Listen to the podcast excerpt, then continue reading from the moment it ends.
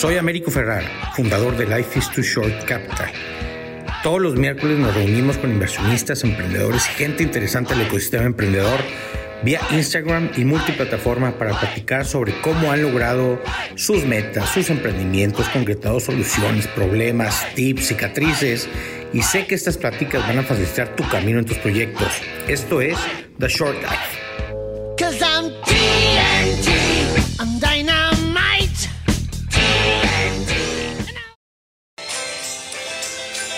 A nuestro gran invitado el día de hoy, Juan Carlos Calderón, que es una eh, un gran gurú de los economistas aquí en el país, particularmente el tema de eh, perspectiva económica, cómo se ve la perspectiva económica en México. Eh, él de hecho junta a los empresarios de Monterrey, de la región, cada año y reflexionan sobre la perspectiva económica de México para determinar inversión, para determinar oportunidades, expansión, etcétera. Además de que es líder de una firma eh, que se llama Arbo Capital, eh, yo he trabajado con él, es una, eh, una persona con mucha calidad humana, aparte, no es un financiero frío, es un gran, gran consultor. Vengo saliendo de aquí, de ahorita, de una junta con Angel Hub, de Mario y Santiago, y eh, pues bien padre, estuve, estaba platicando, me tuve que salir precisamente porque estaba con, estábamos con Tuto, me tuve que salir a este live, que ya lo tenemos programado, pero a Tuto eh, le está yendo muy bien invitado, lo vamos a traer para acá a, la Short Life porque me parece que es de los emprendedores que debe salir del ecosistema a eh, ayudarle a los emprendedores que hoy están en el ecosistema en etapas más tempranas que él para evitar cicatrices, que es precisamente uno de los objetivos de estas cápsulas, ¿no? De hablar con el ecosistema para brindarles información, herramientas para que tomen mejores decisiones, se ahorren cicatrices eh, y tengan menos caídas, ¿no? Juan Carlos, ¿cómo estás? Muy bien, Américo. ¿Y tú? Bienvenido, muchas gracias. Aprecio mucho tu tiempo. Es un gran, gran honor que estés aquí con nosotros. Eh, eh, te platico rápido de qué se trata. Hace algunos, algunos meses estaba yo navegando las redes sociales y un emprendedor donde nosotros invertimos, eh, y bueno, también es a su vez inversionista de Life is Too Short, me habla por, por este formato, por live, me meto y nos echamos un palomazo, una media hora platicando de inversionista a emprendedor en, ese, en esa ocasión y lo dejamos grabado la conversación, hablamos de cómo invertir, de cómo emprendió, de cómo se le ocurrió, de cómo itera, de cómo pivotea, de cómo levanta capital. Y nos dimos cuenta que mucha gente empezó a accesar en los días subsecuentes, en las semanas subsecuentes, eh, y nos dimos cuenta que la gente está deseosa, el ecosistema, el emprendedor, el inversionista, eh, están deseosos de obtener información de primera mano, no de los medios tradicionales, de qué es lo que está pasando cómo invierto, cómo, cómo levanto capital, cómo llevo mi idea a la realidad. Estoy teniendo estos, problemas en mi, en mi proyecto o en mi tal y tal. Y bueno, al, fin del día dijimos, bueno, Life is Too Short tiene que cumplir con ese tema de ir al ecosistema y agregarle valor de manera generosa y no a través de consultores ni nada, sino a través de manera generosa. De eso se trata, Juan Carlos. Entonces, aprecio mucho que estés con nosotros para apoyar a la comunidad emprendedora de Monterrey y de México, ¿no? Gracias por la invitación, Américo, encantado. Primero que todo, ¿quién es Juan Carlos Calderón? Platícanos eh, en algunos breves minutos, digamos, tu etapa de eh, estudios profesionales hasta donde estás ahorita para entender eh, a la persona que va a estar compartiendo consejos hoy. ¿Quién es Juan Carlos Calderón? Perfecto, mira, este, de, educación profesional soy economista del TEC del 95. Luego fui al MIT este, del 2000 al 2002 a hacer un MBA. Este, me especialicé en lo que en aquella época hacía más y estaba de moda, que es ingeniería financiera. Y en cuanto a experiencia profesional, pues mis primeros, que serán 15 años de vida, fueron plenamente financieros, 15 años de vida profesional donde estuve en Vector Casa de Bolsa viendo temas de riesgos, donde luego me fui a Cemex como analista de riesgo financiero y como mi jefe eh, se fue a los tres meses, rápidamente me, hice cargo del área. Muy joven. Este, muy joven, pues tenía 28 años y ya me dejaba un portafolio de 500 millones de dólares de derivados de la compañía. Y además me encargan poner el primer sistema para medir los riesgos de Cemex. Me voy al MIT, regreso a Cemex porque ellos este, me pagaron la visión de Lorenzo Zambrano y, aquellas épocas muy buenas me facilitaron este, el que me patrocinaba la maestría.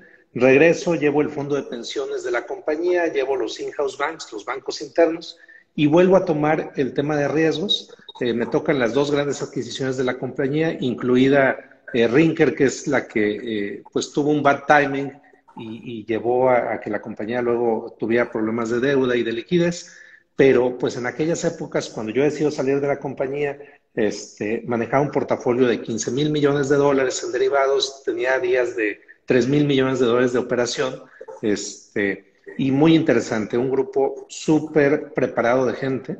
Este, yo te diría que aunque Cemex tenía fama de arrogancia, el noventa y tantos por ciento de la gente, el 98, 99 eran muy humanos, este, muy buenas personas, todavía muchos este, son mis amigos de, de, aquella época y están en diferentes compañías. Entonces, una experiencia fabulosa. Luego me voy de banquero, eh, me salgo antes de la crisis de Cemex y me meto a la crisis este, eh, bancaria en City Banamex eh, estoy un par de años ahí y hace 10 años fundo este, Talos Consulting, que ahora es Arbo Capital, donde hacemos consultoría.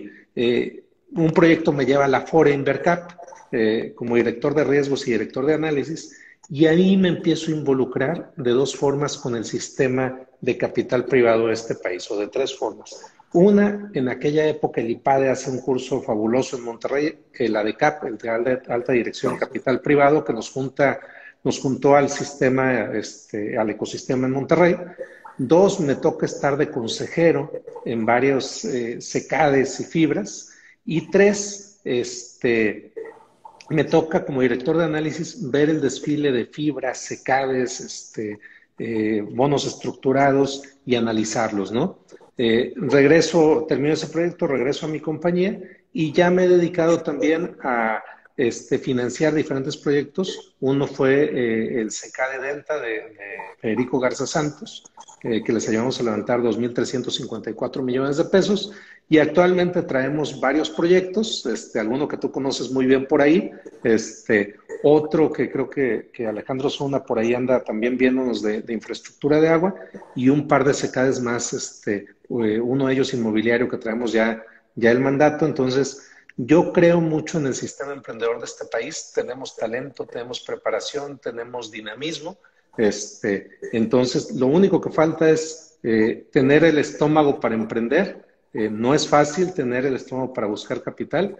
Este, y, y, eso soy yo. Le agregaría este, como profesionista que estoy en varios consejos. Estoy en el Consejo de Fibra Monterrey, que para mí es la fibra que mejor estructurada está, es eficiente en gasto, tiene un gran gobierno corporativo, tiene grandes resultados, me siento muy honrado de estar con ellos.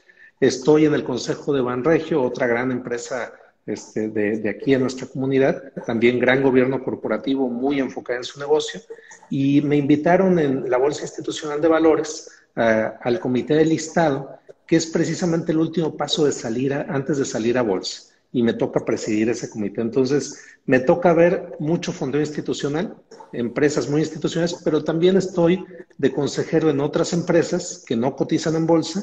También ayudo a empresas a levantar capital privado, este, de family offices, este, individuos que tienen este, eh, una suma importante de dinero. Pero nosotros lo que nos gusta es no estructurar un instrumento, sino estructurar a la compañía este, que encargarnos, bueno, primero, nuestro primer criterio de selección es que tenga un buen producto, un servicio, que coincidamos con su, con su visión y esa visión tiene que generar, aparte de un buen producto, un servicio eh, y aparte de un buen retorno para el inversionista, debe generar algo de valor para la sociedad. Eso, eso es muy importante para nosotros. Este, entonces, en eso, en eso estoy, América. Pues nada más, nada más de ese, de ese tamaño y la relevancia, y por eso y con este, con este contexto cobra mucha mayor eh, eh, eh, prudencia y relevancia tu respuesta. Está hacia el final de año y después de prácticamente eh, un año de estar viviendo un año pandémico en el mundo, eh, pues es una pregunta dividida en dos. ¿Cómo terminamos el año desde el punto de vista económico? México, Latinoamérica, eh, digo, sin hacer un análisis profundo en minutos, México, Latinoamérica y el mundo, y cómo pinta el 2021 para ir preparándonos como emprendedores, como inversionistas, como empresarios? Eh, ¿cómo, cómo, cómo, terminamos el, el, 20 y cómo pinta el 21 desde tu punto de vista? Sí, mira, este, me voy a centrar un poco más en México, aunque aplica mucho para Latinoamérica, pero terminamos mucho menos mal que lo que pensábamos que iba a pasar con esta pandemia, ¿no? Aunque es una crisis altamente diferenciada. Hay sectores que se han visto muy beneficiados. Te diría, por ejemplo, todo el tema de bienes raíces industriales está en un boom impresionante, más por efectos del tratado este, México, Estados Unidos, Canadá, por la guerra comercial este, eh, China, este, Estados Unidos.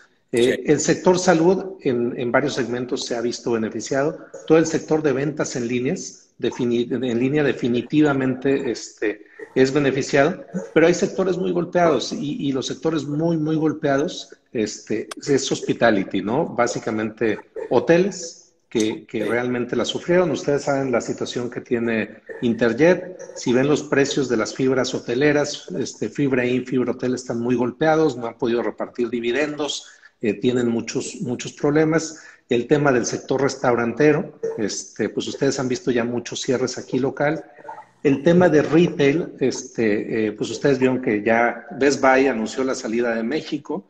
Sí, el brick, and mortar, el brick, and mortar, pues se lo llevó la tostada. Brick and mortar, oficinas también, también le ha pegado. Entonces, yo creo que lo que nos ha pasado es que hemos privilegiado el consumo necesario, el consumo básico, el consumo en el hogar. Eh, de las cosas buenas, eh, más la convivencia en familia.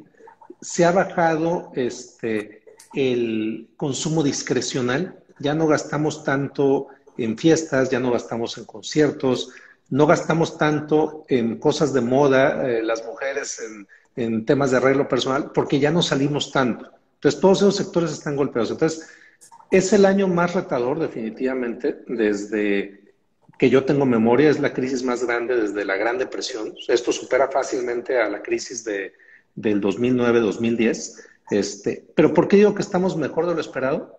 Porque la tasa de mortalidad no ha sido tan mala. Y si vemos los indicadores del sector financiero, este, eh, de quiebras de empresas, no ha habido tantas como se esperaba. Todavía tenemos el riesgo de que ustedes saben que los casos del COVID están en su pico, pero nuestros médicos, nuestro sistema médico ha sido maravilloso, ha aprendido cómo tratarlo, no ha llegado tanta gente este, a áreas de cuidados intensivos, entonces podemos manejar mucho más de lo que, de lo que pensábamos que podíamos manejar. Entonces, te diría, cerramos eh, el 2020, yo normalmente soy optimista y aunque ha sido un año medio fatídico, pues bueno, ya se dio el primer cambio con, con la elección de Biden. Creo que eso, que eso pone un ritmo diferente. Eh, también ya se anuncia y que, que, estamos muy cerca de tener una vacuna. Casi todos los analistas esperamos que sea en enero del siguiente año. Entonces, vamos a cerrar un año muy complicado para unas industrias este, catastrófico, pero, pero podía haber sido mucho peor. Eh, podía haber sido una crisis de la magnitud de lo que tuvimos en cuanto a quiebras en 1995 después de la devaluación. no está de ese tamaño. Cerramos con el tipo de cambio rondando los 20 pesos. Si se fijan, comparado con un 19 promedio, este 18.50 es su mejor momento, pues es una depreciación de menos del 10%. Este, entonces, cerramos menos mal de lo esperado. 2020, 21, ¿qué va a pasar? ¿Qué espero que pase? Viene esta oleada, esperemos que las autoridades no cierren la economía tan fuerte, porque como la vez pasada, porque si la cierran, eh, vamos a ver entonces si más quiebras.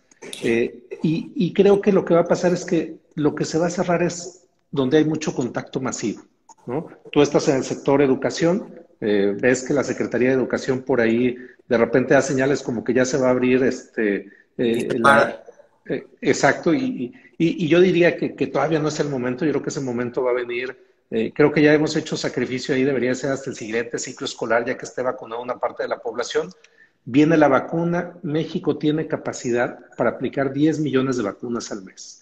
Eh, somos 130 millones de, mexicanos y se precompraron 110 millones de vacunas, que es suficiente. si se hace inteligentemente la aplicación de vacunas, para entre agosto y octubre debe estar vacunada más del 60% de la población, lo que haría que se desplomara la tasa de contagio. ¿no? Entonces, desde el punto de vista de COVID, creo que nos faltan de 8 a 10 meses todavía de, afectación.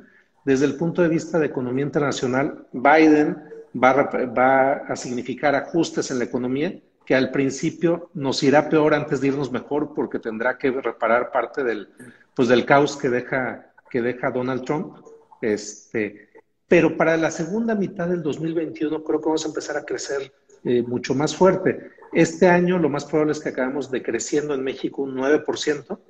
Eh, yo estimo que el siguiente año vamos a crecer alrededor de 3,5%. El tipo de cambio lo vamos a ver rondando, me voy a aventurar desde 19 hasta 22 el siguiente año, para cerrar alrededor de 21 el siguiente año.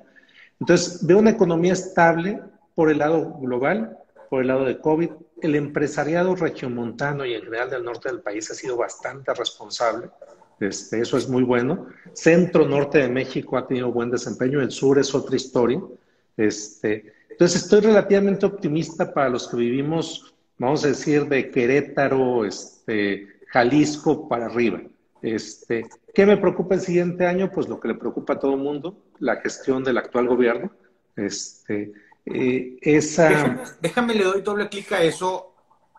Hace un año tú me invitaste a esta eh, eh, conferencia que, haces con empresarios regiomontanos, en donde hablas de la perspectiva, de cómo cerramos y la perspectiva económica. Y me se me quedó muy grabado que nos regañaste y nos llamaste la atención a todos y nos dijiste, no sean fatalistas. López Obrador no es tan malo como, y sin tratar de, o sea, no, tiene nada que ver con política. Tú hablabas desde un punto de vista eminentemente económico, macroeconómico, diciéndonos, lo único que está haciendo este cuate es, a ver, si, hay, si hay que pagar impuestos, hay que pagar impuestos. Y nos dijiste, y a donde él está proponiendo ponerle el gasto es al consumo. Es decir, que eso pues provoca comer y tomar más coca, pan, tortilla, tal, tal. O sea, es, es, es incentiva. Entonces, no, no, que no nos pegue el neoliberalismo fanático, ¿no? En retrospectiva, a esa, a esa, hace un año que nos diste, y, pintabas, ojo, es prepandémico todo esto, nadie sabía de prepandemia, ¿no? Y nos platicabas de un año no brillante económicamente, pero no fatídico como los capitalistas lo, lo planteamos, porque yo estoy en ese, en ese punto. En retrospectiva, ¿cómo ha, ha sido el manejo de la economía? tratemos de obviar un poco la pandemia y, te genera a ti confianza el equipo económico del gobierno federal para diseñar e implementar planes que sobrelleven o, que mantengan la economía en estos niveles que no son fatídicos? ¿Sí, mira, eh, déjame primero hago un, disclaimer, ¿no? Este, definitivamente no soy, no soy fan ni de Morena ni del presidente López Obrador. Eh, yo no creo en el capitalismo como lo hemos llevado, porque ha sido en México un capitalismo de amigos, un capitalismo de compadrazgo, el chronic capitalism. Yo creo en lo que, eh, en la corriente de capitalismo consciente, eh, o lo que Federico Garza Santos aquí está impulsando mucho a través de, del Centro de Estudios Eugenio Garza Sada, eh, de capitalismo social. Yo creo que, que debemos de ser no solo este, buscar un, retorno, sino beneficiar a la sociedad. Entonces, yo lo que les comentaba en aquella ocasión es que suba el salario mínimo es bueno. Tenemos un tema de una gran desigualdad social este, en nuestro país y todo lo que suba el salario mínimo se va a ir a consumo directamente, consumo básico. Y eso lo sigo creyendo firmemente. Y esa parte de la política es el péndulo que nos hayamos ido muy del lado de la derecha este, y un capitalismo salvaje y con favoritos y decir, bueno, tenemos aproximadamente 70 millones de mexicanos que no ganan ni 12 mil pesos al mes. si no los atendemos vamos a tener problemas sociales. Esa parte de la política sigo pensando que es adecuada y el mundo va para allá, ¿no? Este, ¿Cómo ha sido el manejo de la economía? Eh, deja de empezar por, por lo malo, ¿no? Eh, creo que hay una obsesión con los programas este, o los proyectos que se plantearon en campaña, dígase refinería, aeropuerto, eh, últimamente Tren Maya suena menos, pero, pero, pero va para adelante. Sí. Y entonces lo que se ha hecho es, ¿de dónde junto dinero para dos cosas? Y ahí vemos desaparición de fideicomisos, vemos eh, mucho más agresivo al sistema de administración tributaria, al grado de que mucha gente lo ve como un terrorismo fiscal, donde han sido muy efectivos para recaudar. Tenemos recaudación récord aún en este año de pandemia, eh, con técnicas muy agresivas. Entonces, ¿qué ha pasado? De lo malo, se está mandando el dinero a los proyectos de campaña. Entonces, si ustedes ven, por ejemplo, el plan de infraestructura, el 70% de ese plan, 66% se va a temas de energía y básicamente pues tiene que ver con la refinería y con rescatar eh, temas de Pemex. Igual pasa el presupuesto, ¿no? Este, temas de telecomunicaciones y transportes es el resto de ese plan. Pues una parte va al, segundo aeropuerto de la Ciudad de México, que yo creo que nunca va a volar, literalmente. Este, eh, y, temas de, tren Maya, entre otras cosas. Si hay algo de carreteras. Agua que falta mucho en este país no tiene ni el 5% de asignación de ese presupuesto. Entonces, creo que le estamos metiendo dinero bueno este, a proyectos malos y que no van a tener ningún retorno. Entonces, esa es mi preocupación. ¿Qué, qué no ha hecho López Obrador? ¿En qué nos ha equivocado? no ha tenido un dispendio este, fiscal como algunos esperaban y no lo va a tener mientras que lo pueda evitar porque no está en su naturaleza. Tiene muchos defectos, ese no es uno de los defectos que tiene. El equipo, este, en general, no me genera una gran confianza. Eh, si les dijera, bueno, creo que la parte que, es este, desastrosa es la parte de energía. Este, la secretaria de Energía, este, eh, tema de Pemex y CFE, pues creo que sin lugar a dudas es lo peor que, trae ahorita el, gobierno. Creo que ir en contra de energías limpias para tratar de rescatar a la CFE este, es, este, no es aceptable. De repente eh, suena tan, tan, tan irracional que uno piensa, no puede ser, esto se me hace que es por, por terco y nada más por darle en la contra sus contras, ¿no? porque no hay argumentos racionales. Mira, tienen un argumento, pero lo malo es que no lo manejan así. El gran problema que tiene este país en energía es la red de distribución. Entonces, eh, esa red antes de la pandemia estaba sobrecargada. Eh, estábamos a punto de tener apagones recurrentes. Ni el gobierno le está invirtiendo ni está permitiendo que el sector privado le invierta. Entonces, ¿qué pasaba con los generadores de energía limpia? Eh, la queja del gobierno es que se dieron contratos en lugares donde son muy ricos en energía eólica y solar, pero estaban lejos de las fuentes de demanda y pues iban a saturar la red. Pero eso no se arregla eh, evitando que haya ese tipo de proyectos. Eso se arregla diciendo, pues necesitamos inversión en la red y te voy a cobrar por transportarla, ¿no? Este, eh, lo malo es que con esta mentalidad de separar y de dividir entre neoliberales este, y, y progresistas, entre fifís y chairos, etcétera, no logran superar esa barrera y decir, aquí hay un tema real, que es la red de transmisión. Vamos a solucionarlo entre todos. Si a mí no me alcanza el dinero gobierno, métanle ustedes empresarios. Entonces, bueno, esa parte yo creo que es, es un manejo muy, muy malo el, que hay sector energía, sector comunicaciones y transportes. Creo que el secretario de Hacienda es bastante bueno, nada más que los rumores es que ya se va. Este, otro más. Eh, otro más, sí, sí. Este, Ahí los editorialistas políticos y financieros asumen este, que el secretario se va en diciembre, ¿no? Este, y se va a un organismo internacional. Eh, Banco de México sigue siendo muy bueno, este, me, consta en, sus actividades regulatorias. Entonces, este, es mixto, pero en general es, mediocre el desempeño. López Obrador tiene razón en que debemos de tener una mejor distribución y debemos de pagar más a nuestra gente para tener consumo, crecimiento y paz social. Y tiene algunos buenos argumentos, pero tiene muy mala implementación. Así te lo, te lo pondría.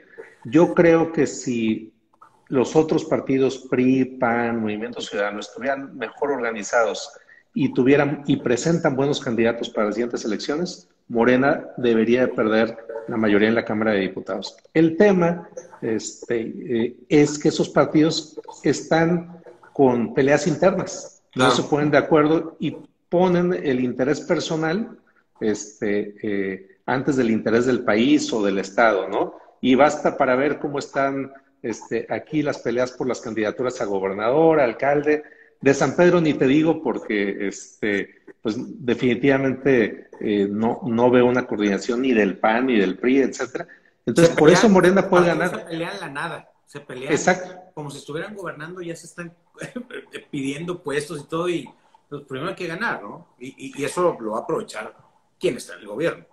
Claro, y Morena también es muy vulnerable, lo vimos en su elección este, de su dirigencia interna, ¿no? Entonces, estamos en un país que no tenemos partidos sólidos, no hay un partido sólido hoy, y que el partido que está en el gobierno no es una institución, son seguidores de un líder. En el momento que ese líder le pase algo, se retire, eh, fallezca, etcétera, lo que va a pasar es que ese partido va a pasar lo mismo que al PRD, se va a despedazar.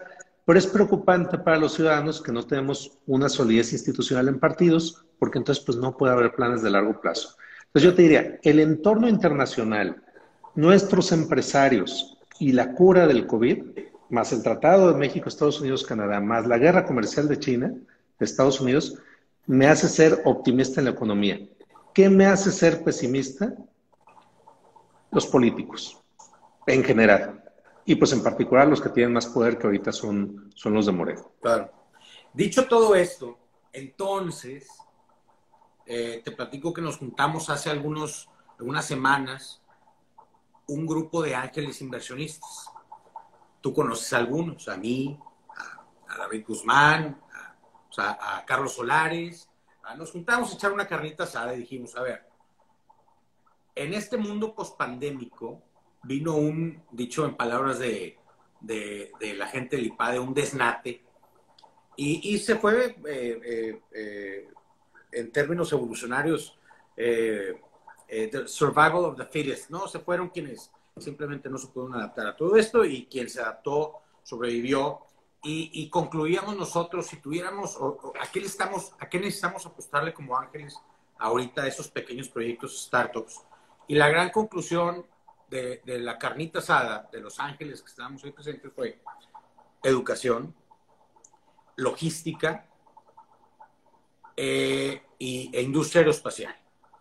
Entonces, dicho todo esto, ahora platícanos tu perspectiva del 21. ¿Hacia dónde debemos dirigir el capital de inversión?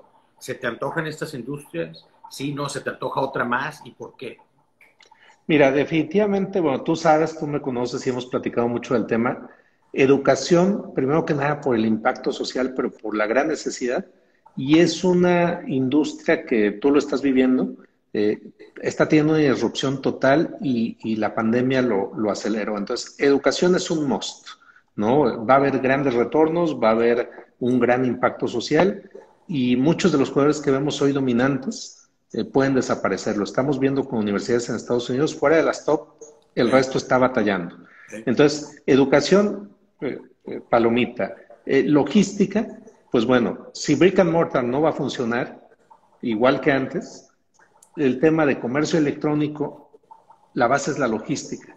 Y esa logística también estoy, estoy de acuerdo, y esa logística habilita también al sector industrial exportador. Mm. Este, industrias aeroespacial, Creo que sí, pero creo que va a estar frenada todavía un rato, ¿no? Sobre todo, más que la parte espacial, que esa tiene su propia, su propia dinámica, la industria aérea creo que todavía la vamos a sufrir, eh, ver sufrir un rato, eh, sobre todo a nivel de proveedores, este, y en todas las industrias, dicho sea, eh, como tú lo decías, aunque caiga el PIB de una, de una industria, si sale más jugadores que la caída del PIB, los que se quedan van a tener más demanda y eso es lo que la gente no ve, ¿no? La gente promedio no ve. Eh, yo te diría, todo lo que es bienes raíces, sector industrial en México, va a estar en boom. Como estamos más tiempo en nuestros hogares, la clase media y media alta va a buscar espacios para vivir que le permitan trabajar más en casa. Este, entonces, eso también eh, está en boom ahorita.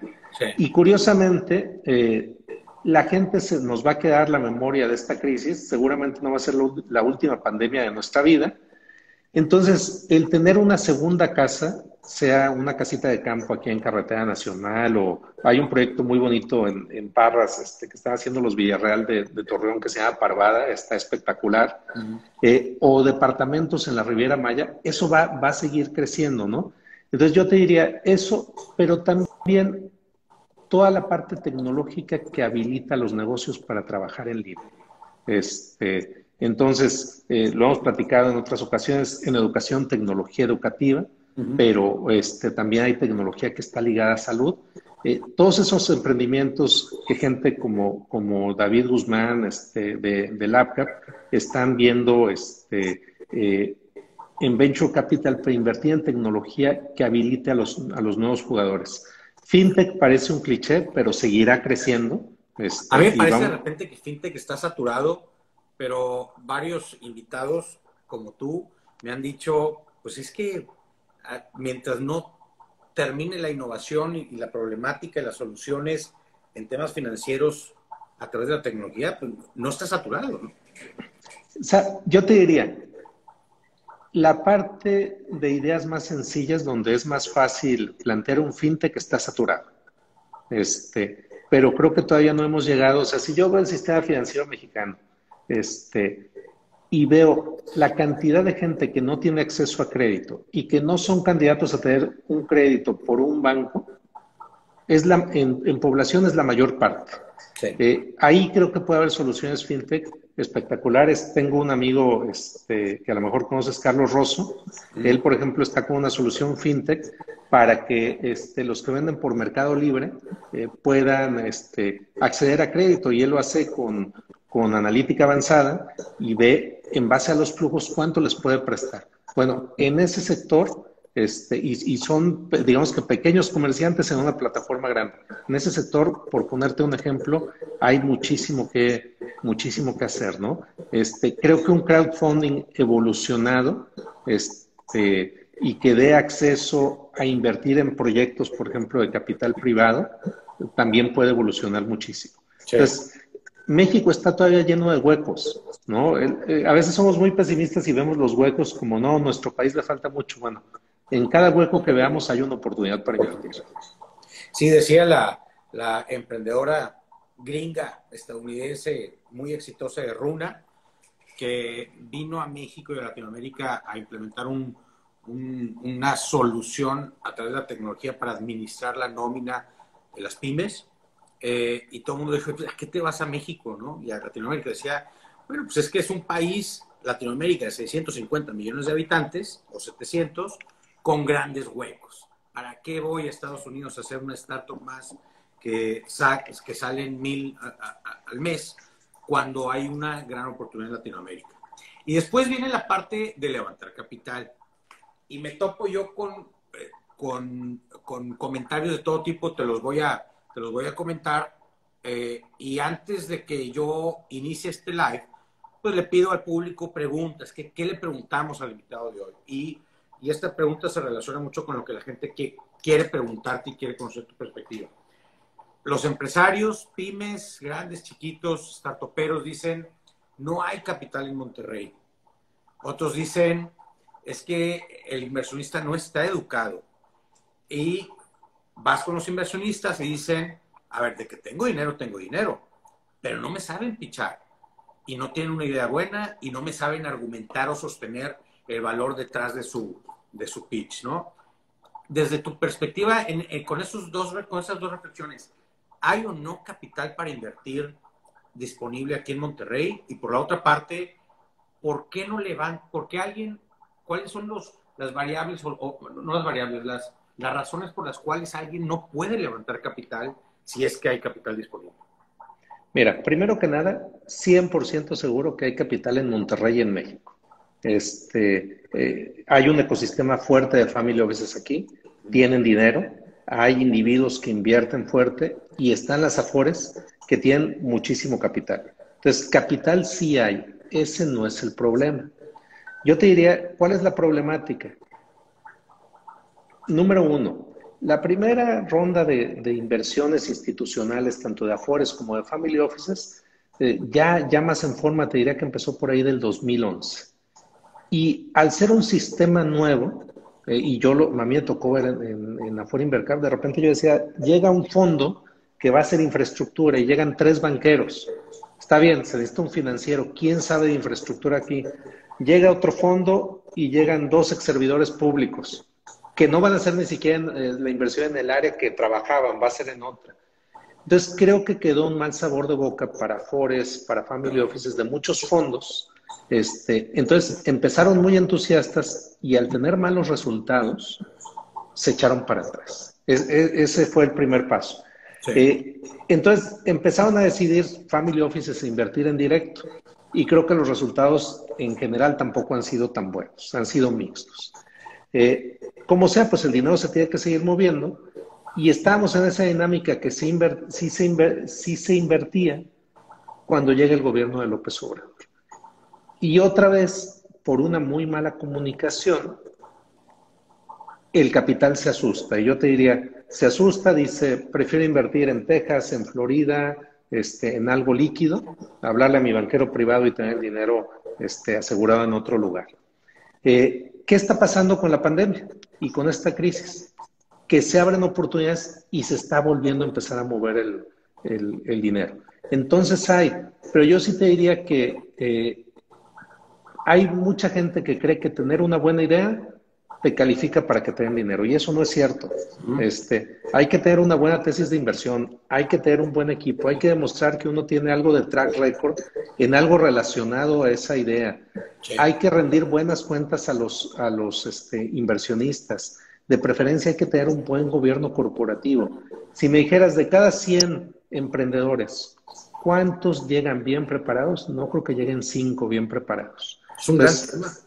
Es, es, un gran tema. Sí hay este, incubadoras, aceleradoras, pero nos falta mucho la cultura. Este, luego a veces llegan inversionistas que ven historias de éxito este, en Silicon Valley y quieren, quieren algo así. Y es como decir, este, yo juego tenis, quiero ser como Roger Federer o Rafael Nadal o Djokovic. Bueno, alguno llegará ahí, pero hay mucho tenista profesional, hay mucho emprendedor que puede levantar. Entonces, Creo que el problema está más en que nos falta mejor entrenar mejor a nuestros emprendedores. Eh, creo que creo que ahí hay una gran oportunidad. Capital hay y que para que nuestros inversionistas, family offices, afores se quiten el, mal sabor de boca, eh, y es lo que yo hago en mi trabajo, es, bueno, voy a llegar con todo bien armado, este, incluido transparencia en gastos, para que sepas que tu dinero está bien cuidado y para que confíes en mí. Pero créeme que hay inversionistas desde, digo, hay, hay fondos desde muy grandes que, que no son transparentes. Hace rato te ponía de ejemplo a Fibra Monterrey. Fibra Monterrey es muy transparente y eso le ha ayudado y acaba de levantar un, en este ambiente un bono en dólares. Este, del otro lado, no voy a decir el nombre, pues la primera fibra que hubo, es una fibra que cobra comisión cada vez que compra, este, tiene mucho conflicto de interés, pues su descuento sobre activos es de más del 50% y está pagando de dividendos de alrededor del 5 o 6%. Fibra Monterrey y otras de las fibras eh, industriales sí traen un descuento eh, contra el precio de sus activos quizás del 15%, este, pero están pagando dividendos de entre el 9 y el 10%. Y todo se trata de eficiencia, transparencia, gobierno corporativo, experiencia, ¿no? Sí nos falta desarrollarnos más como, como emprendedores. Ya hacia, hacia el final de, nuestra plática, otra pregunta que la gente me pidió que te hiciera fue, ok, soy alguien que tiene ya 10, 15, 20 años trabajando en la industria hospitalaria, eh, de fletes, de eh, construcción, de, en, mi área, en mi sector, tengo ya 10, 15, 20 años. Y tengo dos alternativas. Tengo la tradicional que, bueno, pues orgánicamente o con préstamos del banco voy creciendo lo más rápido que puedo, pero de repente me llegó, por ahí vi un, un post, un post de Arbo Capital de acércate a evaluar, levantar dinero institucional, estructura un fondo de inversión y sigue haciendo lo que estás haciendo, pero ahora desde un nivel eh, institucional y con dinero eh, ajeno, en vez de tú solo tratando de abrir unidad por unidad. Uno, ¿quién debe evaluar acercarse a Arbo o a cualquier firma para tratar de crecer a través del levantamiento de capital a través de un fondo de inversión? ¿Quién no debe acercarse? ¿Qué debo de considerar antes de acercarme? ¿O, eh, ¿Cuál es, cómo pinta el panorama si quiero seguir el camino de levantar capital a través de un fondo de inversión con la ayuda de Arbo Capital? Sí, o, con la ayuda. ¿Y quién se debe de quedar orgánicamente eh, con los préstamos bancarios y el dinero de la familia creciendo por ahí? Claro, mira, primero que nada, la gente piensa que crecer siempre es bueno. Muchas empresas, me acuerdo un profesor de finanzas que tuve en la maestría y me decían, la mayor parte de las empresas quiebran en etapas de crecimiento fuertes, porque luego no saben administrar el dinero, ¿no? Y se probleman y no tienen la capacidad de ejecución. Entonces, diría, el mercado tiene que brindar, este, tener la capacidad de que tú crezcas. Si ese mercado no da y le metes dinero, lo vas a perder. Este, tienes que tener la capacidad de ejecución en casa o poder contratarla, poder hacer crecer el equipo. Si no, también vas a perder el dinero. Tienes que estar dispuesto a que vas a tener que ser transparente en costos. Vas a tener que rendir cuentas. Eh, hay una frase que decía un profesor del IPADE que, que es muy común que dice, ¿qué quieres ser? ¿Rey o millonario? ¿No? Si quieres ser rey y quieres, este, usando la, canción del rey y que tu palabra sea la ley en tu empresa, no llames dinero institucional. Te vas a frustrar y se va a frustrar tu inversionista. Tienes que estar dispuesto a transparencia, compartir, toma de decisiones a nivel de consejo. Pero al final de cuentas, cuando llegan conmigo y me dicen, quiero levantar tanto, les digo, enséñame los proyectos, dónde vas a invertir, este, para poder dimensionar el dinero que necesitas. No es de que yo quiero dos mil millones de pesos. Enséñame si realmente en un periodo tienes un pipeline para aplicarlo. Entonces, pipeline, tener el equipo para ejecutar este, y estar dispuesto a funcionar institucionalmente y transparente en costos. Eh, si no, no te acerques a levantar capital, vas a decepcionar al inversionista y te vas a frustrar tú. Oye, otra, perdóname, otra, pero es que hay que aprovechar. Las que quieras. Y ya me están regañando aquí el equipo porque nos pasamos de la media hora. Pero última, soy un family office with very deep pockets. Y ya me frustré de estos, este, de estos eh, VC Angels que no dan pico en bola. Me voy a abrir mi propio venture fund. Un family office recomiendas tú, sin tener toda la verdad ni, sin que haya recetas, pero de manera general, ¿recomendarías tú que un family office se aventurara a abrir su propio venture capital fund? ¿Que un family office se aventurara a abrir su, su propia fibra? ¿Se aventurara a abrir su tal y tal y tal? ¿O un family office debe diseñar su tesis de portafolio y, e, e, e invertir en esa, en ese portafolio y darle seguimiento? Mira, lo que me dice la experiencia aquí en, Monterrey, que, lo he visto este, con varios family offices, es que al decepcionarse de, los fondos, empezaron a hacerlo ellos. Yo creo que las dos las puedes hacer. Yo soy más de creer que cada quien tiene su rol. Este, eh, hay una fibra aquí que lleva mucho tiempo, una fibra privada este, de eh, Roberto García, que lleva muchos años armándola y, ha aprendido ese negocio muy bien y da resultados consistentes y está auditado. Este, eh, entonces, es difícil que un family office, sin recorrer el proceso, vaya a tener ese nivel de administración. Este, si un family office lo quiere hacer, tiene que contratar a gente que tenga la experiencia. Porque si no, va a pasar la misma curva de aprendizaje de cualquier persona o de cualquier equipo que se mete en un negocio que no conoce. Y normalmente las experiencias no son tan buenas. Eh, ¿Por qué lo hacen? ¿Por qué han tenido malas experiencias? Falta de transparencia y fees abusivos. Entonces, yo creo que están entrando porque no ven el, no ven el ecosistema maduro pero quizás están cometiendo el mismo error de entrar sin tener el ecosistema. Aquí hay, aquí hay un family office en la ciudad que tiene un, un equipo muy robusto. Yo conozco bien al que lleva bienes raíces, al que lleva todo el tema de private equity, venture capital, este, y creo que ellos tienen buenas posibilidades de éxito, pero porque tienen la gente que sabe. Este, sin, sin ese capital humano, no te metas, porque la vas a regar igual que el fondo que no sabe. Claro. Juan Carlos, muchas gracias por estar con nosotros. Si me quedé con dudas, ¿a dónde te marco? ¿A dónde te escribo? Danos tu mail, ¿dónde te encuentro?